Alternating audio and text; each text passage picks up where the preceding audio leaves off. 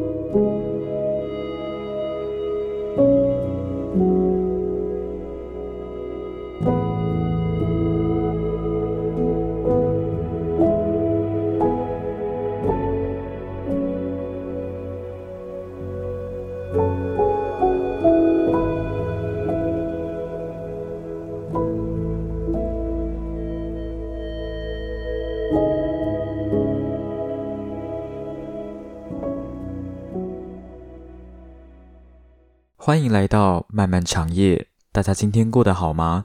明天是个人申请的最后一天选填日期，大家要把握最后的选填时间。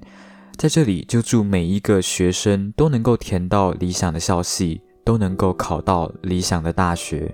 无论你今天过得好不好，我都希望今天晚上的节目能够带给你一个好的夜晚，能够让你享受只属于自己的漫漫长夜。在接下来的漫漫长夜里面，我们会进到新的主题，叫《哭泣女孩故事摄影集》。这部摄影集是徐胜渊摄影师的作品。如果想多多认识徐胜渊摄影师的话，你可以在 Facebook 上面搜寻徐胜渊，你就会找到胜渊徐 Photography。你也可以在 IG 上面搜寻徐胜渊，就可以找到他的 IG 账号喽。这位摄影师已经出版了两部作品。分别是《Strangers》，还有今天要跟大家分享的《哭泣女孩故事摄影集》。目前在募集一篇新的故事集，叫做《失败的 Man》，主要是邀请三十岁以上的男生来分享在自己人生当中最失败的一件事情，在探讨男性中年焦虑的同时，也不忘记录下每一个奋斗的灵魂在自己生命当中的故事。在进到《哭泣女孩》之前，我先跟大家分享一下。我为什么会知道这一部摄影集？我会知道这一部摄影集，主要是在三年前的时候，我在 YouTube 上面看到了一条发布的影片。你们可以在一条的频道上面找找，也可以直接在 YouTube 上面搜寻“哭泣女孩”，就可以找到这一部影片了。徐胜渊摄影师认为，哭泣是比笑容更真实的情感。他会在网络上面邀请不同的女孩来自己的摄影棚。他会把摄影棚的灯光调暗，让整间摄影棚看起来像是告解室一样。而被邀请过来的女孩就会在这个空间里面开始回忆，并且分享那一段让自己难过的往事。这些往事可能包含感情，可能包含来不及见至亲之人最后一面。有些女孩可能讲着讲着十几分钟就哭了，有些女孩则是讲到一个多小时才开始掉眼泪。而摄影师就会在眼泪掉下来的瞬间，把照片拍下来。在这部摄影集里面，我们可以知道，作者他的创作理念是，他想要借由哭泣女孩来探讨摄影者与被摄影者之间模糊不确定的关系。而选择把哭泣作为主题，最主要的原因是，哭泣它是一种比较隐私的情绪，你不会在陌生人面前去表露这种情绪。如果你愿意跟一个人去分享你的眼泪，在一定程度上也证明了你信赖在你眼前的这个人。但是事实上不一定是如此。今天无论是观看这一部摄影集的人，又或者是摄影师，他都没有办法给你一个明确的答案来说，今天这个女孩她流下的眼泪是真的还是假的。我在我之前的节目里面就有跟大家分享过一句话。眼泪是假的，但情感是真的。眼泪它是一种比笑容更真实的情感，但它终究只是一种表面的东西。唯有你能够看到每一滴眼泪背后的故事，你才有机会明白每一滴眼泪背后的意义。在我看来，我觉得每一滴眼泪都能够发散出一个完整的宇宙。每一个宇宙所承载的，就是你为了什么而掉泪。我在看完这部摄影集之后，其实非常有感触。在现代这个社会，哭泣被当作是一种懦弱的象征，无论你是一位男性还是女性都一样。但是谁没有哭过？我记得在我小时候，我爸非常讨厌我跟我哥哭。今天发生了一些事情，他可能只是有点不爽而已，但只要我跟我哥一哭，他的火就上来了。所以我小时候是非常怕在我爸面前哭的。无论今天是被打还是被骂，我们都会尽全力赶快把眼泪收住。但是有一次发生了一件事情，这件事情我到现在都还记得非常的清楚。它是发生在我国小五年级的时候，那个时候桃园还没有升格，我们还叫做桃园县。我那个时候代表巴德市去参加国语演说比赛，结果我在桃园县只有拿到第二名，我没有办法跟我的导师一起去比全国赛。然后我就很难过。那天晚上我们要一起去逛夜市，我爸在开车，然后我坐在后座，我的眼泪就一直流。可是我不敢哭出声音，因为我怕让我爸知道。等我爸开到目的地的时候，他才跟我说：“你已经努力过了，你哭有什么关系？”听到这句话，我才放声大哭。也是从那一次，我才意识到，哭泣它是一个非常健康的情绪。它是属于我们人格当中的其中一个部分。如果今天不会哭，那笑容也就没有了意义。从这个观点来看，把哭泣跟懦弱绑在一起，无疑是一件愚蠢的事。那么接下来的时间，我们就要跟大家分享在这个故事集里面的其中一些故事。我们先来看到第一位哭泣女孩的故事。我也不知道怎么讲，就是师生恋。我自己猜。他大概比我爸还年轻吧。他不是教我的老师。我大一进去的时候不知道，就是有那种感觉。然后后来一直都没有上到他的课。他四年都不会教到我们。到大二的时候，就是去年九月，我就把我的课排掉，去旁听他教大一的课程。就这样过了两年。最近因为我帮他很多校外的设计案。所以他会载我回学校，而他家就住在学校旁边。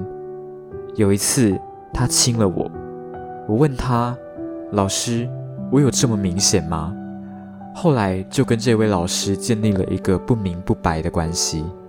我先在这里声明一下，我无意去批评这个女孩的故事，但是我今天还是要很理性的跟大家分析一下。为什么师生恋它是一个非常难去维持的关系？今天在一个师生恋的感情当中，维系这段感情使其不会断掉，能够维持的，除了情感之外，还有把柄。对我而言，一段理想的感情不应该存在任何强迫的情感，也就是在一段关系当中，你们能够相爱，但是在你们不爱的时候，你们也能够很自由的离开。可是上述的这些情况在师生恋的关系当中很难成立，因为你们双方都握有对方的把柄。今天老师手上握着的是你的成绩，而你手上握着的把柄是你跟这一位老师谈恋爱的关系。我今天跟一个人相处，除非我跟他很熟，不然除了投以基本的信任之外，我还是会留一点手腕，以备这个人在我背后乱搞。但是手腕这个东西，你放在爱情上面就会不适合。我觉得爱情它是由信任堆积而成的。如果今天双方都留了后手来约束对方的行为，就代表你们并没有投以信任在对方身上。这种感情非常难去维持，因为对方的任何行为可能都会让你起疑。这就是我觉得师生恋很难去维持的原因。如果你今天真的是师生恋，我还是非常鼓励你勇敢去追寻自己的幸福。但在踏入这段关系之前，你要去思考我刚刚所讲的这些事情。接下来，我们就要进到第二位哭泣女孩的故事。我觉得自己不好，所以前一段婚姻才会失败。我觉得自己不好，所以我才会伤到现在的他。他对我很好，真的好好。可是，我都一直在伤害他。我真的很坏，很糟糕。我想要得到幸福，可是我觉得自己好像没有资格拥有，因为我总是在伤害别人。我不是体贴的女孩，也不是善解人意的女孩，我只是一个任性、无理取闹、很笨的女孩。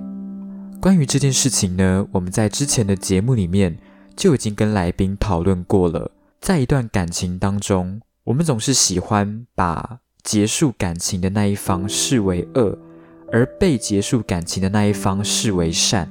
我们很喜欢把感情跟道德语言绑在一起。我对他的爱是道德，而他对我的冷漠就是不道德吗？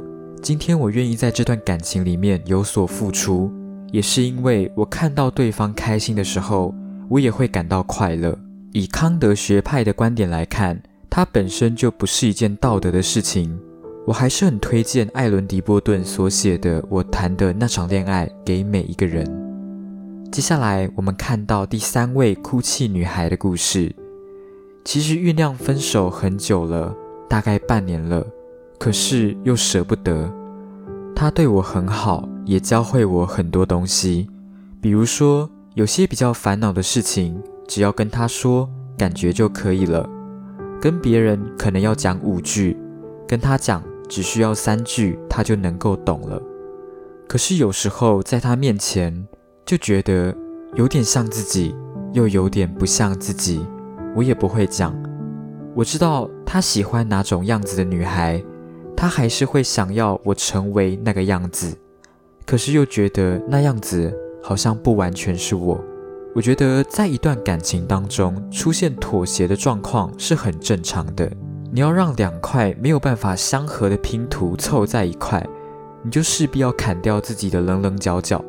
但是当你今天的妥协已经踏到自己的底线的时候，你就应该要去思考这个妥协到底值不值得。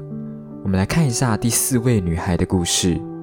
我每一个男友都有想过要嫁给他，我都很认真在谈恋爱，从很小就开始想，可能高中的时候觉得感情好好，在热恋期就会想可以跟他一直在一起。我不知道诶，现在这个年纪。别人可能都会比较实际吧。我原本以为经过这些感情的创伤会变得更加实际，但是有点相反，我变得越来越爱哭了。在感情这方面，可能越来越懂得付出，也越来越会培养感情，所以分手之后反而越来越难过，并没有变成大部分人变成的样子。接下来的故事，我一样会念给你们听。但是，就像之前的漫漫长夜一样，我读到我有感触的内容才会跟大家分享。因为我自己没有任何的恋爱经验，但是今天这个合集的所有故事都是关于恋爱的，所以我没有任何亲身的经验能够跟大家分享。下个礼拜我会找其他的同学一起来录《哭泣女孩的漫漫长夜》，你们才有机会听到更多不一样的故事。接下来，我们看到第五位哭泣女孩。我也不知道为什么，其实他有很多点可以让我不爱他。我不知道为什么我可以对一个人这么好，之前都是前男友为我做很多事，现在就是完全反过来。可是我不知道为什么，这样他还是不爱我了。从最后一句话，我们可以判断。他们两个应该是有成为男女朋友的关系，可是最后还是离开了彼此。而离开的原因还是因为这个男生已经不爱她了。我必须说，我真的觉得爱情这种东西啊，很看缘分。我不知道这样讲好不好。你应该要庆幸他在不爱你的时候选择离开你，而不是继续跟你维持这一段关系。两个不爱的人终究会走上不一样的道路。如果今天我们已经能够预见最终的结果，那么能够省掉多少的痛苦，就应该要省掉多少的痛苦。我知道我现在讲这些事情会很理性，因为我毕竟是个局外人，我也很难跟你们说，在一段恋爱的关系当中，适不适合用理性大于感性的方式去看待。我只能跟你们说，不要走向极端就好，不要当一个百分之百理性的人，也不要当一个百分之百感性的人。任何的感情都是如此。我个人觉得，我是一个比较偏向理性的人，所以我不会喜欢太过感性的人，因为我觉得太过感性会让你看起来像是一个情感用事的白痴。但尽管我是一个偏理性的人，我还是会有感性的时候。对于某些事情，我还是会选择睁一只眼闭一只眼。原因很简单，因为人是活的。接下来，我们要来看看第六位哭泣女孩的故事。之前，我跟一个年纪比较大的男生暧昧很久，但一直都没有真正交往。后来，那男的就喜欢别人了，切断跟我一切的关系。不想让我纠缠他。一个月之内，刚好我现在这个前男友追我，所以我就想要有一个新的开始。觉得他好像对我蛮好的，感觉人蛮老实。跟他认识一个礼拜就交往，但交往一个礼拜后，他就想跟我分手。他打了一封信在 iPad 里，叫我打开来看，说他只是想要有一个正常的女朋友。我觉得他根本就不喜欢我，只是喜欢那种虾妹。我现在一点都不想哭，感觉一直在抱怨。我前男友很喜欢叫我一直抱他，或叫我叠字。我觉得叠字很恶心。最后要分手时，我叫他再抱我一下，他都不肯。我就想到之前自己很坏，都不抱他，好像之前本来他轻易会对你做的事情。他都不会再对你做了。其实，在我身边有发生过类似的事情，也是一个女孩。她在结束一段感情之后，她很想要有一个新的开始，又或者是她当时很缺爱，所以她就接受了另外一个男生的表白。但是她其实还是喜欢之前的那一位男生。关于这件事情呢，我先不表达自己的看法。因为这件事情背后其实非常的复杂，如果把当事人找来对话，是可以直接录两期 podcast 节目的，所以我可能会再想想要不要把他们找来上节目，可是目前是没有这个打算。接下来我们来看一下第七位女孩的故事，她对我说：“你知道，假如交往对象的脸书没有超过三个共同好友，会比较适合在一起吗？”我还很傻的以为他只是不希望一段感情有旁人干扰，后来才发现这个假设只是方便他在不同的领域乱搞。虽然他绝对不是我最爱的那个人，但的确曾经是我想好好维持一段感情的对象。我们分手后的几个月，他一直积极营造复合的可能，但后来我才辗转发现。原来他早在半年前就劈腿一位空姐，而对我忽冷忽热的态度，完全可以跟他新女友的班表对照。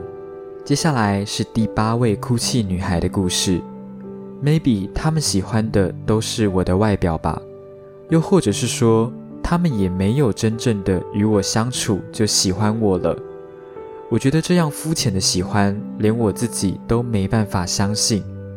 久而久之，就告诉自己不要去在意，因为你认真了，可是别人没有认真，那样就觉得自己很狼狈吧。其实我也觉得这样肤浅的喜欢不算是真的喜欢。我虽然没有交过女朋友，但是我还是会有喜欢的对象，而我从小到大喜欢的对象，没有一个是长得漂亮的。诶，我这样讲好像不太好。我是怎么知道这件事情的呢？我有给我的班底们看过我之前喜欢的女生的照片，他们都觉得我从小到大喜欢的女生呢，确实都没有说长得漂亮。所以我喜欢一个人呢，其实是比较看个性的，也就是我的个性跟他的个性合不合，我跟他相处的状况怎么样，或者是他的个性我有没有办法接受。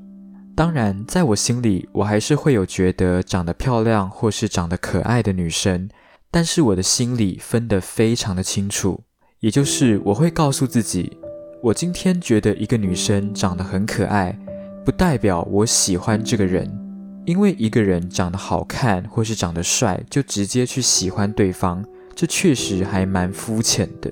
对我而言，岁月会在我们的皮肤上面留下痕迹，会褶皱我们的外表，但是它不会褶皱我们的灵魂。再来，我们来看一下第九位哭泣女孩的故事。我希望我可以有那个勇气去握握你的手，可是现在的我连这个都做不到。你会不会很寂寞？其实你很寂寞，对不对？我真的很抱歉，我真的不知道该怎么办。第十位哭泣女孩的故事：人生要重新开始了，要找新的工作，换一个电子信箱，找新房子，退掉刚租不到三个月的旧房子，还有新升装，连账单都还没有来的网络第四台，以及绑在一起的行动电话。想到这些，确实会令人打退堂鼓，还是别分手了吧。其实我心里希望他会吃很多很多的苦，然后发现全世界没有人会再像我一样对他这么好了。在这个故事里面，我们可以看到我们自己的影子。我们会希望自己的努力、自己的过程，还有自己的付出，能够被别人看到。这个行为背后有两个很重要的目的。第一个目的，也就是单纯想要让对方知道你爱他；第二个目的，则不限于感情方面，它也适用在我们日常生活当中的其他事情。为什么我们这么希望自己在过程当中的付出能够给别人看到？这是因为它能够缓解当今天结果不如预期的时候所带来的痛苦。你会害怕对方用结果论的眼光来看自己。所以你会想要展现自己的过程，你的努力来给对方看。除此之外，如果今天的结果没能带给你优越感，你的付出若有被其他人看见，也能够带给你一点成就感。所以在我看来，会把过程的付出展现给对方看，在一定程度上也是为了要呵护自己。但是我们却容易忽略掉，在一段感情当中。双方都一定会有所付出，只是有没有讲出来而已。接下来就要跟大家分享今天的节目最后一个哭泣女孩的故事。对了，我觉得很神奇。记得上次拍哭泣女孩，我跟她刚在一起，哭得乱七八糟，是因为她。但是最近我却在想，要怎么样分手比较不会让她感到难过。应该是说，时间带来了很多的东西让我成长，而他似乎没有跟上我的脚步。而此时的我没办法放慢脚步。时间带给我更多的爱，但是这些爱是来自家庭的爱。我舍不得伤害我的家人，宁可放弃自己的爱情，也不想让他们受伤。其实这阵子我蛮挣扎的，因为我们没有任何争执。也没有什么大问题，分手对他来说真的很莫名其妙。顶多他觉得我们在二月多开始有点疏远，但他应该一头雾水。我也不知道要怎么去说我的感受。每一次很夸张，我打电话给我的朋友，我说我相信未来会有一个女孩愿意去包容他的一切。他也会为了那个女孩开始不再用逃避解决事情。我相信那个女孩会有足够的勇气，或是足够的幸福，让家人接受他们在一起。我看见了他和女孩的身影，但是我发现那个女孩好像不是我。我真的看见了，但朋友都说是我给自己的借口，只是我真的看见了。我想当个好女孩。想好好替这段感情收尾，毕竟这是我的第一段感情。但是要当开口说分手的人，就像是爱情的刽子手，我好像永远都不会成为好女孩。故事讲到这边，你们可能还对于故事里面的一些情节感到困惑，例如为什么这个女孩和他在一起会让家人受伤？但如果我跟你们说这个他是女字旁的他，你们就能够理解了。他们是同性恋。关于同性恋的部分呢，我还是喜欢之前很常听到的一句话：我们有爱我们所爱的能力，我们也应该赋予他人爱其所爱的基本权利。那么今天的节目差不多到这边就结束了。在节目结束之前，还是要送给大家一句话。这句话也是出自一位哭泣女孩：笑容可以骗人，可是眼泪好像不可以。最后，我非常推荐大家去买这一本故事集来看。我在看这本故事集的时候，我看图片的时间比看文字的时间还要多。我仔细去观察每一个女孩哭泣的表情，我发现。从这些女孩不同的神情、不同的眼神，我们会发现，除了悲伤之外，还有不同的情感掺杂在里头。其中有两个情感我最常看到，一个是后悔，一个是释怀。我在看这部作品集的时候，我不停在思考这个问题：为什么除了悲伤之外，我们最常看到的会是这两个情感？而这两个情感，它又是站在不同的两端。一个是你仍然执着于自己做过或是自己没能做的事，而另外一个是你选择将其放下。或许我们在之后的故事里面就有机会找到答案。最后还是要感谢徐胜渊摄影师，谢谢你愿意提供一些照片供我在宣传节目的时候使用。谢谢你愿意提供一位陌生而且没有名气的 Podcaster 一个帮助。谢谢。那我们今天的节目到这边就结束喽。希望今天的节目有带给你一个好的心情，有带给你一个好的夜晚。喜欢我的 podcast 节目的话，记得去订阅我的 podcast 频道，并且多多帮我分享。要开启小铃铛，才会在我节目上市的第一时间接到通知。我们在未来的节目里不见不散。